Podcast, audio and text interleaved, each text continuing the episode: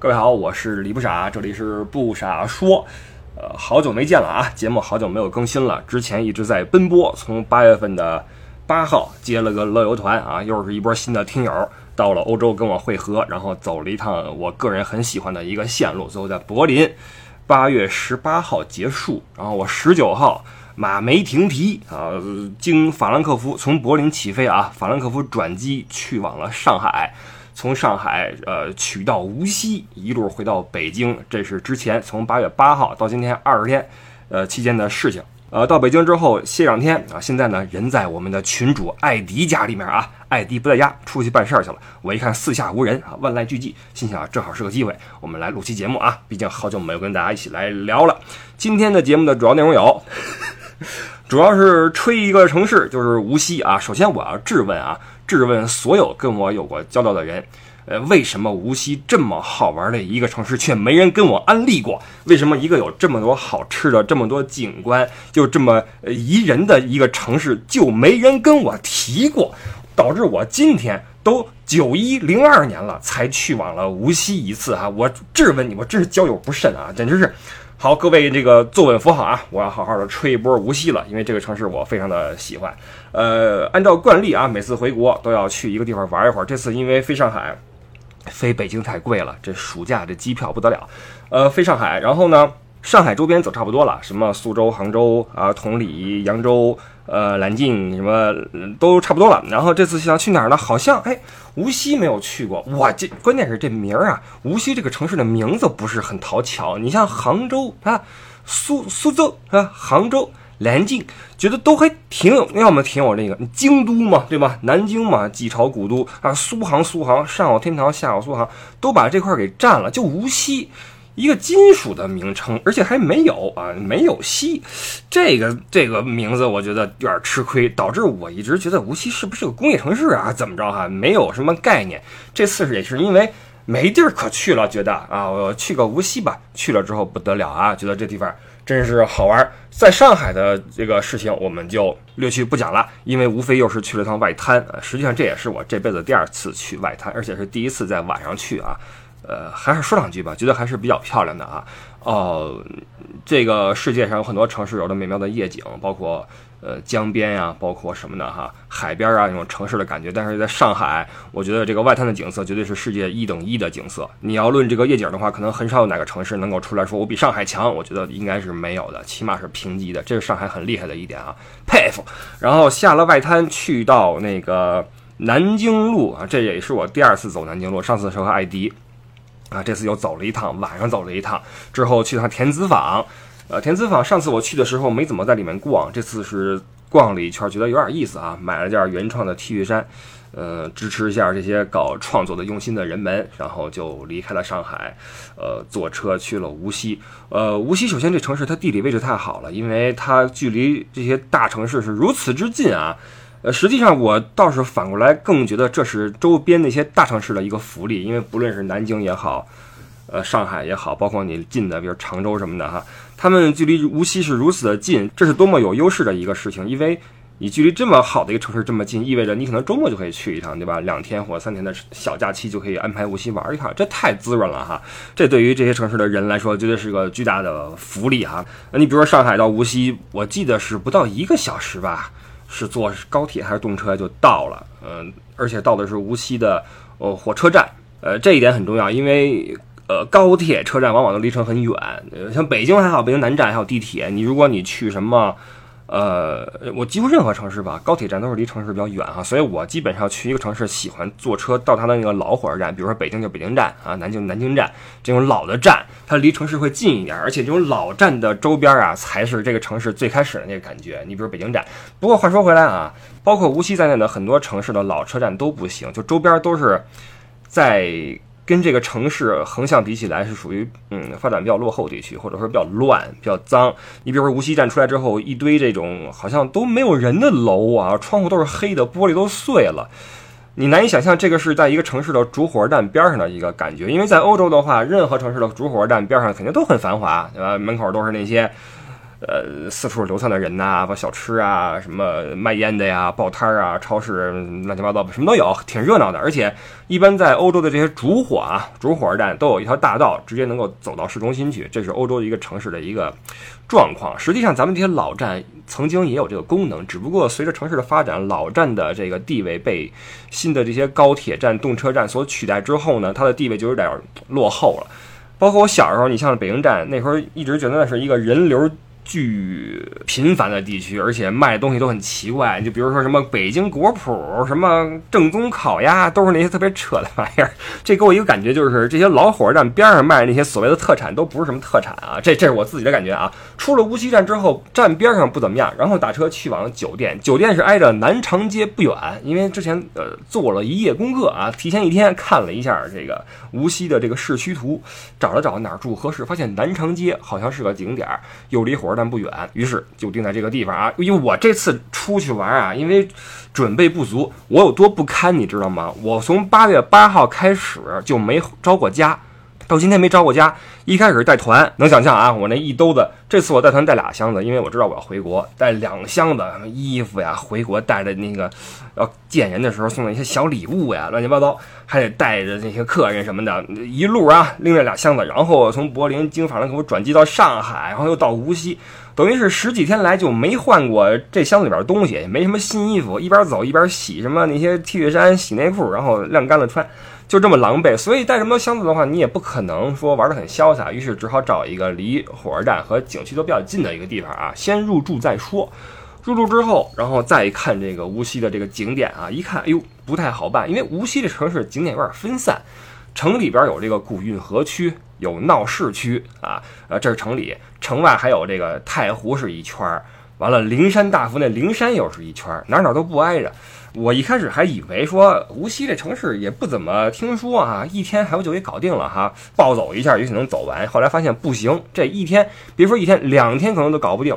心想算了啊，就逐一击破吧，先挑了个地儿出来逛。于是决定去往源头主这名啊，我估计没去过无锡的或者不是无锡本地的朋友，你都不知道这字怎么写。源头主，我都没法给你描述这字儿，这源字儿这是。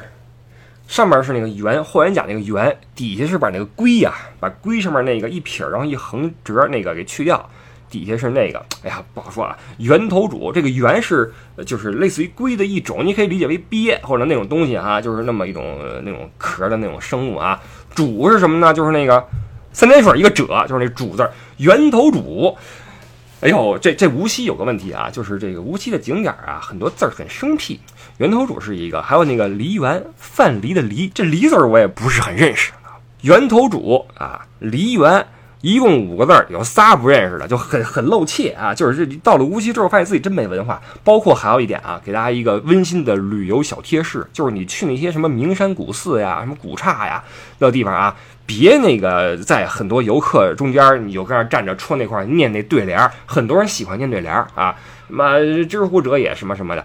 你放心，绝对有那么 n 个字儿你不认识，而且往往不是第一个字儿。往往我们看到第一个字或者前三个字认识之后，就觉得哎，我来念这个这个什么啊，背着手开始摇头晃脑跟那念，后来念到一半发现卡住了。关键是 旁边的人看你念，都跟你一起看见字儿啊，因为大家都不认识，都等你念的，结果你也不认识，很露怯，知道吧？温馨旅游小贴士：去往名山什么大佛什么寺院，别没事念对联，肯定有你不认识的字儿啊。这在无锡啊，发现自己没什么文化，去往源头主。这块我是打车去的啊，这个地方是太湖的西北岸，呃，就是辖区在无锡境内的一个半岛，三面环水，上面有一些小山儿，山上有一些小道观之类的啊。这个景区巨大无比啊，大到你进去之后又得坐摆渡车，又得坐船。摆渡车是从景区入口，呃，给你带去一个码头。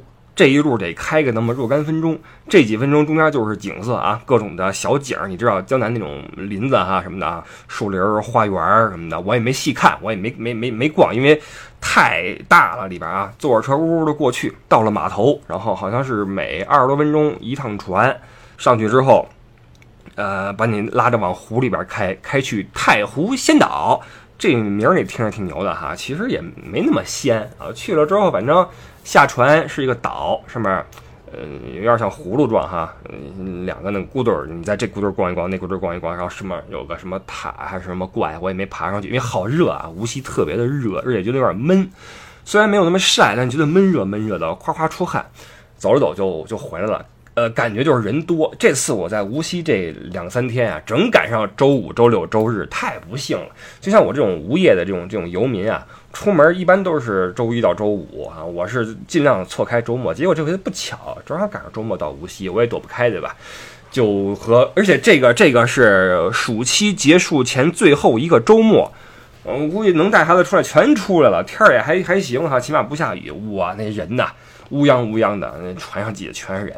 去往岛之后转了一圈，然后坐着船又又回来，回到了呃这个岸上，又坐着观光车，呜呜呜又回到景区门口，就算完了。实际上我这么个玩法有点糟蹋这个这个景区，因为它很大啊，里边其实赶上天好的时候，赶上春天秋天应该挺舒服的，尤其是春天啊，当那个樱花开的时候，那地方的樱花极其的美。我在网上看了一些图片，包括有些本地的人跟我说，那地方如果等到樱花开的时候，一定要去趟源头渚。所以各位啊，去往无锡，我建议各位在樱花开的季节去往源头渚景区。如果不是这时候去的话，我觉得也就无大所谓了。说实话，因为嗯，就是大，而且太湖这个水呢，呃，上面飘着一层绿藻，特别绿，然后以至于那个味道都有点变了，有点那种不好闻的味道哈。可能是因为这个季节的原因。导致这个藻很多，觉得水不是很干净。船一开起来，反正也没那么愉悦啊，景色没那么透彻。觉得，啊，回来之后回到城里面，去往了南禅寺，一个寺院。这个寺院比较良心，因为它不要钱啊，在闹市区的一个寺，不要钱。里边有一塔叫妙光塔，名字挺好听的哈。晚上的时候会会会亮灯。这个寺，如果你按照建造时间来说，时间是挺早的了，属于这个南朝啊，南朝四百八十四多少了？在言语中。是南朝的四百八十四之一，呃，现在你在里边看看不见什么特别的。如果你不是什么呃信徒的话，可能你也没有太多感觉。唯一的感觉就是，哎，这地方它不要钱，而且里边还挺干净的哈，给我一种龙山寺的感觉。因为龙山寺也是在就台北龙山寺也是在市区内，也不要钱，进去可以转一圈，然后出来之后继续去逛街。里边很多人烧香拜佛，当然我们这里面拜佛的人少一些。然后我也越来越有一种感觉，就是这个寺庙啊和道观啊。嗯，其实如果你不信这玩意儿的话，你会越来越觉得这地方没什么意思。就是比如说，以一个道观、以一个寺院为主体的一个景区，其实对我来说好玩的往往是这个景区，而不是这个寺院或者道观本身。因为，因为你不信这个的话，你就会丧失很多对他的的这种崇敬之心。你去了，你也不拜佛，也不烧香，你也不上香，你也不算什么命，对吧？你你你干嘛去呢？而且咱们这个庙啊什么的也都经过 N 多次复建，也不是当年那个那个样子了，所以就失去一些，呃，这种历史的这种，嗯，你比如说在欧洲，你去个教堂，可能它确实是起码主体部分是恨不得八百年了，甚至更久，这是有意思的一点哈。但是你看咱们今天的很多建筑都都没有留下来，就比较可惜一些。而且在这个艺术形式上，艺术表现形式上，我觉得咱们这个道观，尤其是道观，以前我好像说过哈，这个。在这个表现形式上，实在是稍逊一筹。如果你真的钻进去的话，你玩这个什么周易呀，或者你聊一些佛法呀什么的，那是另外一回事儿。但是对于游客来说，我觉得反而都大同小异啊。但是那南禅寺这块儿，这个街区还比较有意思，它是无锡市的一个特色街区，有点那个上海城隍庙那意思啊。呃，比较古朴，比较有本地的风情，而且上面啊遍布了各种的小吃。从下午开始人就起来了啊，呃，到了晚上更不得了，我人叫一个多啊。当天晚上我是我是在下午在南禅寺转了一圈，回酒店休息了一会儿，晚上又出来，又到了那个地方去一看，哇，那个人呐，它是一个美食街哈。呃，这条美食街是呃为数不多的，在我们大陆能让我感觉很像台湾夜市的那种感觉的那么一个小吃街。呃，它比夜市好的是它的地方大，那街够宽，就使得人流没那么拥挤，不会说就摩肩接踵。虽然是形容西上一个一个一个一个繁荣的这么一个词儿，但是也难受，对吧？它这个街还不至于，它比较宽，而且那个店呀门脸比较大，而且吃的东西很丰富，这个是让我。呃，对无锡有很好的印象的原因之一，就是很多城市的这种小吃街都千篇一律，都在跟您喊，呃，什么没有吃过臭豆腐等于没来长沙，没有吃过什么长沙臭臭豆腐等于白来一趟，就特别无聊这种千篇一律的 copy 的玩意儿。但在无锡呢，你别说，这地方吃的还挺丰富，有臭豆腐啊，也有那种四川的凉粉儿啊，做的还很正宗，凉粉儿很很好吃，呃，还有水产什么。呃，螃蟹呀、皮皮虾呀，包括什么鸭脖子、鸭胗呐、烤鸭肠啊，各种的烤串啊，反正品种很丰富，也有一些馆子啊，本地的一些馆子，然后还有什么卖小笼包的呀。豆腐花的呀，种种吧，好吃的太多了。然后我又一顿吃，在那个群里面一顿吃播。在那个周末，我就一直在吃吃吃吃吃，然后导致群里的很多人以为我是不是两你是两个人，说你你点这东西肯定是两人份的，你不是一个人在吃。我觉得我群里说了啊，我给出了公开的回应，就是你可以质疑我的诚信，虽然这也不应该啊，但是你可以质疑我的诚信，但你不应该质疑我的饭量。你居然认为我吃不下这些东西，我觉得这你你你你看不起我啊，你你你你看不起我。那天我一直在吃，因为无锡好吃的实在太多了，以这个小笼包。呃，水水煎包还是什么呀？反正那个小小小小笼包为首，太好吃了啊！就是很多人会说无锡的包子太甜，但我觉得 OK，我我很爱吃。然后里边那水什么的，这个在北方吃不到那种包子哈。我在上海又吃了那生煎包，去了无锡又吃那个灌汤包，觉得太好吃了。在北京就很难吃到这种包子，北京都是那种。那种发面包子就就没什么意思啊！我很爱吃这种南方这种小包子，而且甜味儿，我觉得我我我无所谓，我挺爱吃的。然后就晚上那条街上极其的热闹啊，导致我在无锡住了两晚，我去了两次那个地方，然后一顿狂吃。然后挨着这个南禅寺呢，有一个古运河区，它是京杭大运河的一段儿。这个运河两边那老房子就给人感觉特别好了，就一下到了江南水乡的那种感觉，就是。嗯，举个例子，比如说苏州的玄妙观，或者说那个平江路啊，平江路边上那感觉，摇了那鲁船就来了。当然，那个这地方那个运河那个河比那个苏州那个宽，上面也不是鲁船，是那种应该是那种汽船吧，还点的那种灯儿啊，那灯儿太丑了。说实话，咱们这城市之美啊，美在这种古朴。但是我们的很多的城市建设者给它给毁了，就是不是说毁了古朴，而是他不知道什么是美。就是他那个晚上那灯一亮，就本来河边那楼啊，其实你有昏黄的那种夜色，月光打在那个影上是很 很漂亮的啊，那种窗棱的感觉呀，那种瓦片的感觉呀，很漂亮，伴着夜色啊，有鼓鼓的水声，非得弄点那种光怪陆离的那个。呃，灯在上面，尤其那个那个那个船，河上那个船上面写的什么运河什么游啊，啊，弄点破 LED 灯管，太怯了啊！这是一个败笔，这没办法，这个审美的层次在这个地方摆着，就觉得有亮就是好的哈，还拿那 LED 灯弄点花儿出来，哎呦我天哪，简直了！但是这个依旧不能遮掩这个运河的这种古朴的美。当这个船过去之后，当这个灯能够暗一些的时候，你会发现这个地方确实是很漂亮啊！就是我没想到无锡也有这种江南这种。水乡的特色，因为我去过同里，去过杭州、苏州什么的，觉得以为那儿才是那种啊，呃，闰土他们 生活的地方。到了无锡之后，发现哎，也也不错啊，也不错。而且呢，我觉得无锡比那个苏州、杭州，它那个景观呀，可能更大气一点吧。我不知道为什么，是不是我的错觉呀？就是可能是因为路更宽，河道也更宽。呃，总之觉得比那边。呃，可能精细方面少一些，但是呢更宽放一些，觉得很舒服哈。觉得对我来说，对我这么一个北方操哥来说，我觉得这地方又有水乡的韵味，又有着这种大的空间。你比如说古运河边上有条街叫南长街，这个街大家去的时候一定要去，尤其是晚上一定要去。边上都是那个呃创意商品呐、特色商品啊、呃当地的美食啊。呃，总之是特色一条街吧，有点类似于北京的南锣鼓巷什么，但是南锣鼓巷跟那完全没法比啊，没法比啊，没法比。这次，呃，我觉得人的这个观点是会变的哈。曾经我也是一个特别地方主义的一个人，我觉得北京特别好，但是随着去的地方越来越多，就觉得，哎呀，这个你要论美啊，论洋气啊，论这种润的这种感觉啊，润，懂什么叫润吗？就北方就是太燥啊，太干燥，然后。略土啊，真的这个不服不行。北方还是略土，比南方来说还是略土。南方觉得真的是很漂亮，很温润，然后很柔和，给人一种这么一种感觉。包括空气也是湿湿的，就就当然也比较闷啊，就各有各好吧。总之在无锡，我觉得哎这个地方很好，而且南长街哈晚上走一走倍儿爽，倍儿舒服，小风一吹也不那么热了，边上都是那些好玩的东西。然后在无锡有一特点啊。我看到了很多很多穿汉服的这些年轻人，这个挺有意思的。就是很多民族都有自己的服饰嘛，嗯，你像德国那巴伐利亚人，没事儿也穿自己那种那皮短裤什么的啊。那日本人有那种和服，韩国人有啊，那那大高帽，跟那老北京那涮锅子那个那个桶似的啊，往头上一扣，那是韩国那服装。那我们中国人也有自己的服装，就是汉服。我听过一些其他一些大咖有喷过这事儿的，说就瞅不上这些现代人穿个古装出去又难受难看什么的，而且你戴个眼镜，看怎么回事？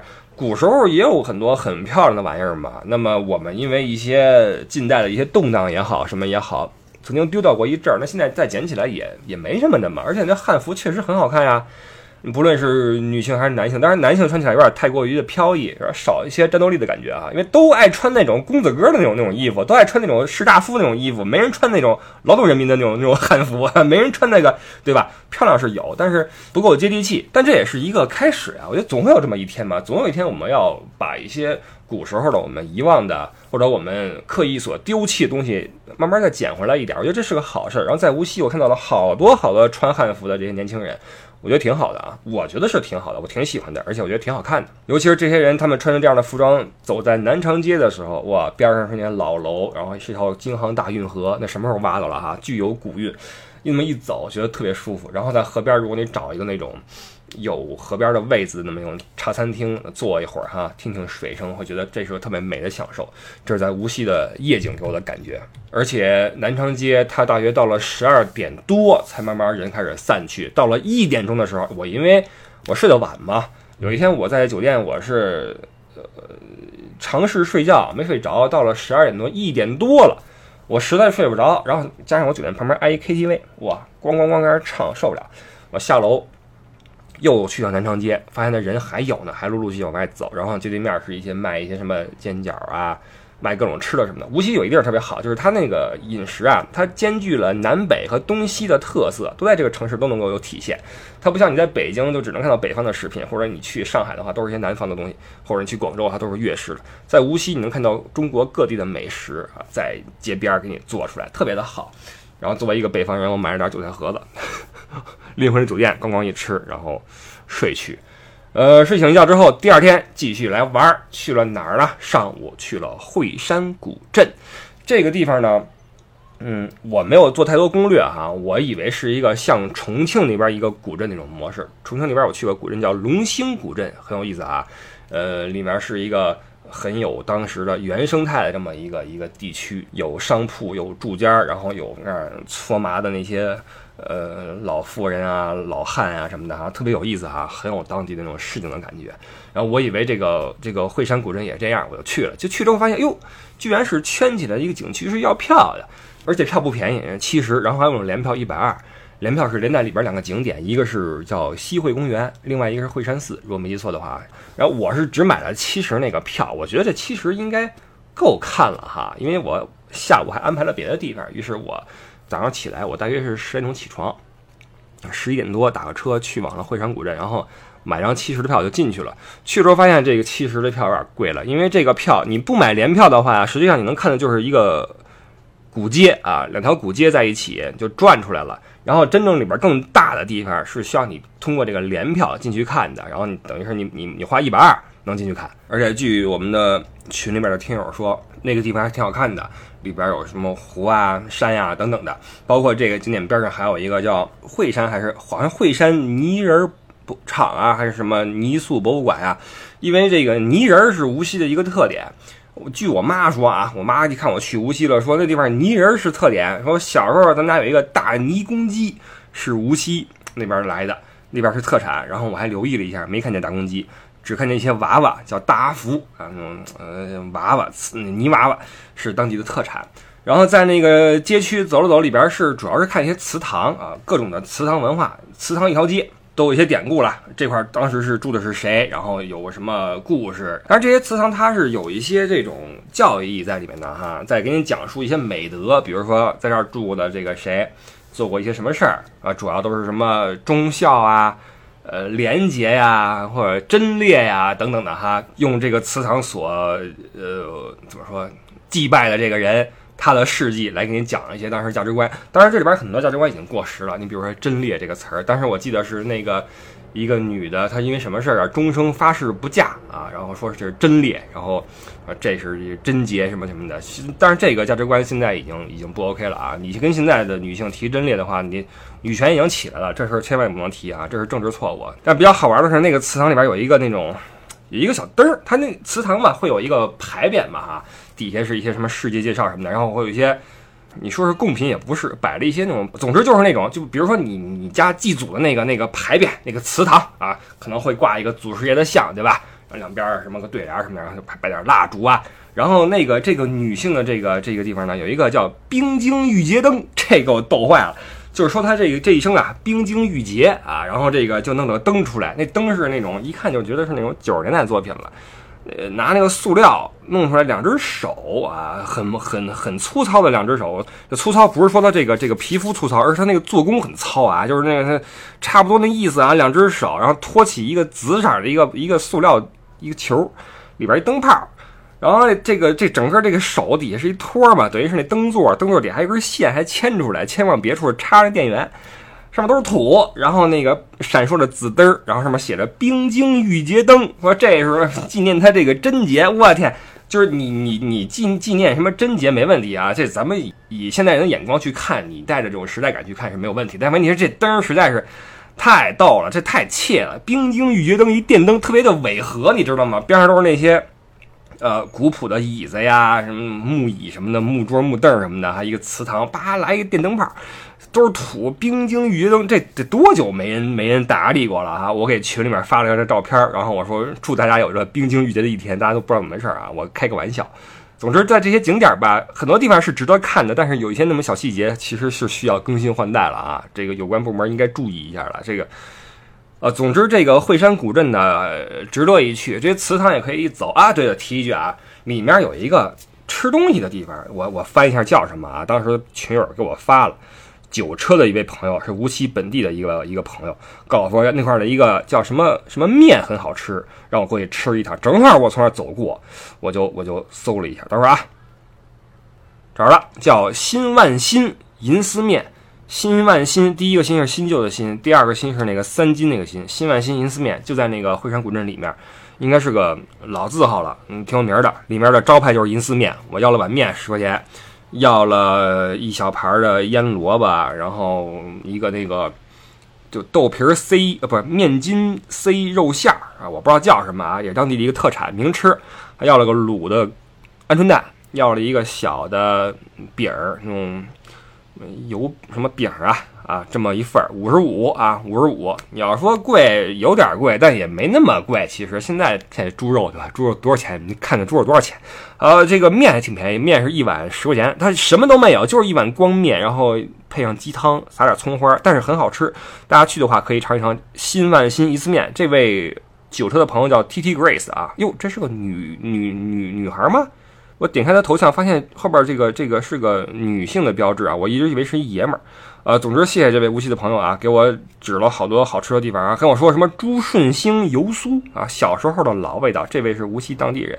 包括后来给我推荐了一个我忆秦园的那个小笼包啊，包括王兴记啊，跟我说了半天，我就照他说的去吃去啊。这都是无锡的一些呃名吃，不太好记，说实话，什么忆秦园呀，什么王兴记呀，如果你不是本地人的话，你肯定记不住。总之，大家以后去之前先查一下啊，这个吃吃小笼包，吃吃这个新万新银丝面。这是在那个惠山古镇里面，离开了这个古镇之后，我就去往了另外一个极其有名的景点，叫做拈花巷。这个名儿我很喜欢啊，拈花啊，就拈，哎，这手势哈，拈花巷子，拈花巷，这个我觉得有有点意境啊。说实话，我反而没去那灵山大佛，因为灵山大佛好像是无锡应该是第一景点吧，首推的景点，但我实在是，我觉得应该没什么意思，但我估计应该挺有规模的，因为也是斥重资打造的一个景点。但问题是，它是打造出来的一个佛像呀，好像用了多少多少吨铜吧什么的啊，这那的。我觉得这反正就没什么意思了。如果你是新的玩意儿的话，你就新出点创意来，新出点意境来，新点什么花样出来，配合点现代化的东西也行。你别新造一个说大佛，这我觉得那这种东西应该看有历史感的玩意儿，对吧？这是我的感觉啊。所以灵山我压根儿就没想去。然后这拈花巷是在灵山边上，也很远。这景区的位置实在太尴尬了，从城里开车过去得一小时，打车我一看。人民币一百二起步。那这么火的一个景区，你如果既然离城这么远的话，你方便游客应该有个旅游线，对吧？哎，果然有，我查了一下，叫乐游，叫乐游二线。这二线正好是从那惠山古镇门口不远处有一站，然后是通往拈花巷。基本上是直达，中间只有三站啊，跟不停一样。但问题是这线居然是一小时一趟，能想象吗？你一个离城市这么远的一个这么有名的景区，你一小时一趟从城里发过去的车，而且末班车居然是晚上六点钟。拈花巷有名的是它的夜景很有名，你居然是六点钟就就不开了。而且这个车我以为是那种旅游专线车，它毕竟得跟公交车不一样嘛，结果跟公交车一模一样，就是一大公共开过来，告诉说乐游二线。上车之后十块钱扔进去，然后我给你拉过去一个多小时。如果你没座的话，一个多小时这么站过去啊，就站过去。而且一小时一趟车，你想想人得多少人啊？我觉得这个就非常的不合理。而且包括从拈花巷回城里边的时候，已经是晚上了，这是很奇葩的一点啊！就是你明知道拈花巷有这么多游客，而且晚上根本回不了城，你居然不设一个专线去拉人，我觉得很神奇。那你这些旅游赚钱都哪儿去了？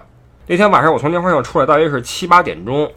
你用那个滴滴打车什么的打回去，那还是一百三啊！你拼车的话一百二，就几乎没有区别。然后门口全是黑车，全是黑车，问你去哪儿，就直接告诉你说打车打不着，你就拼车吧。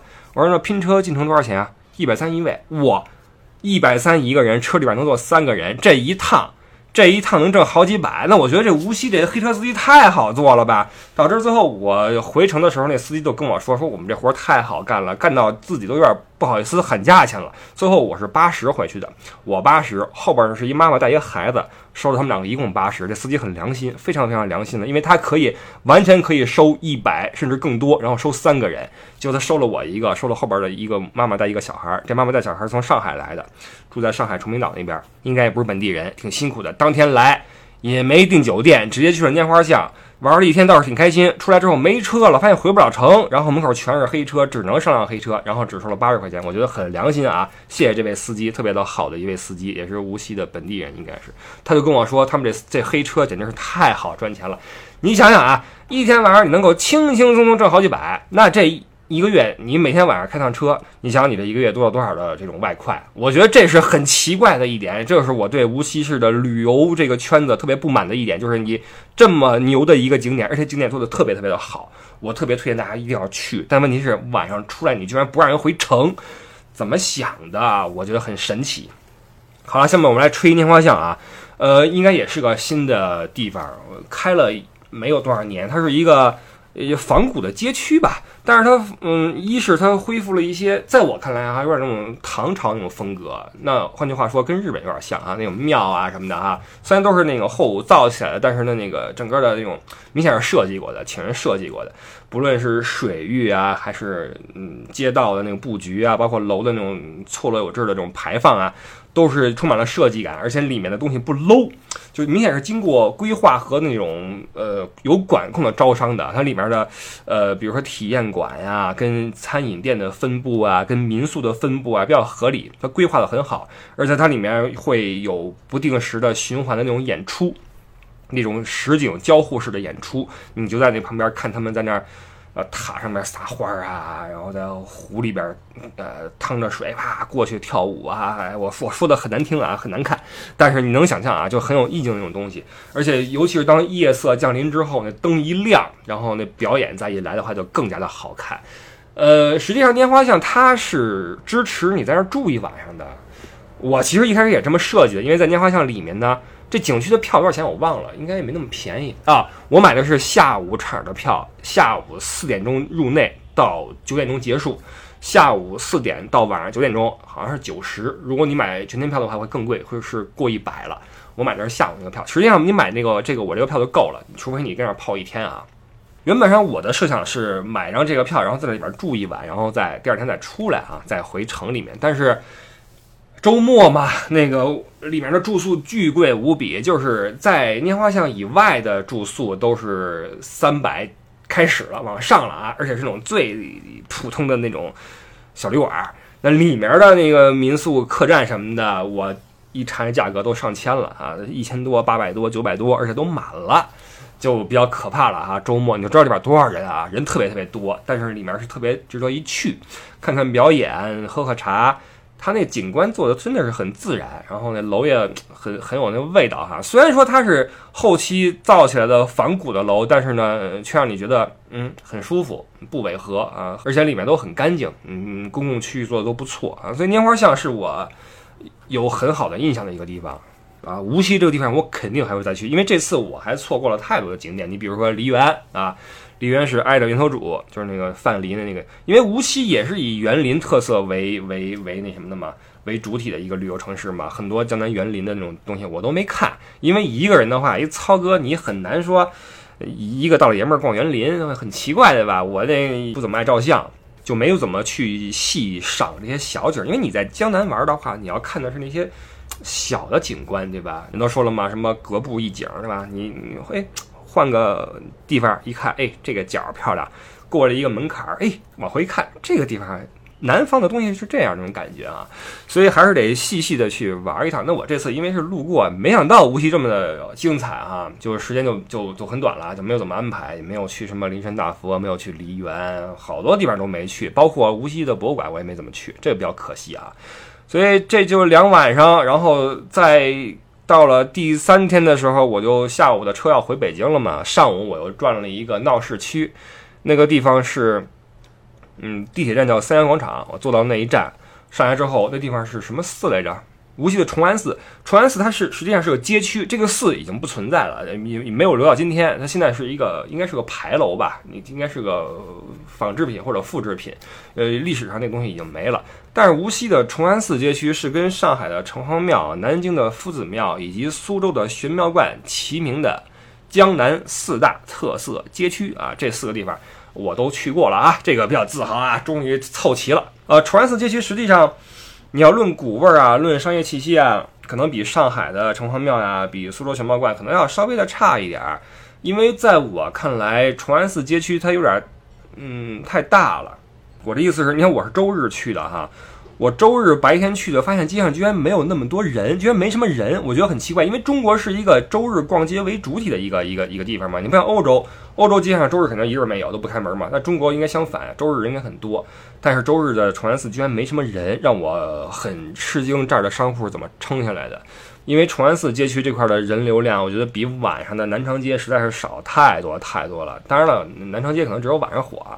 因为崇安寺这边，我觉得商铺还稍微有点冷清，但是那块也有一些好吃的，包括一些嗯雕塑啊，那块有些雕塑挺有意思的。就是我一看，一开始我以为是那种类似于比如王府井那种雕塑。中国也有一些旅游城市那种老街区，上面会有一些那种百姓生活的那种雕塑，比如说一个挑夫啊，或者几个老爷子在边上下棋啊，像成都宽窄巷的那那种哈，就是那种反映生活的那种雕塑。一开始我以为这块也有那些雕塑什么的，后来发现还不是，没这么简单，因为有一个是。一个很有仙气儿的一个人在拉二胡，一看是阿炳啊，因为无锡的一个一个很有名的人物是阿炳，还有另外一个呃一个车夫拉这个人力车，后边坐一老爷，老爷指手向前啊，一副很很牛的样子。当时我给群里面发那个视频，我说哎，看这个雕塑啊，艾迪与我，艾迪与我，一个车夫拉个后边一个老爷在那儿。什么？然后一位朋友哈，感谢这位朋友发了个那个百科过来，说这位是荣德生。荣德生是什么人？我一看，哇，不得了啊！这个无锡出过不少的牛人。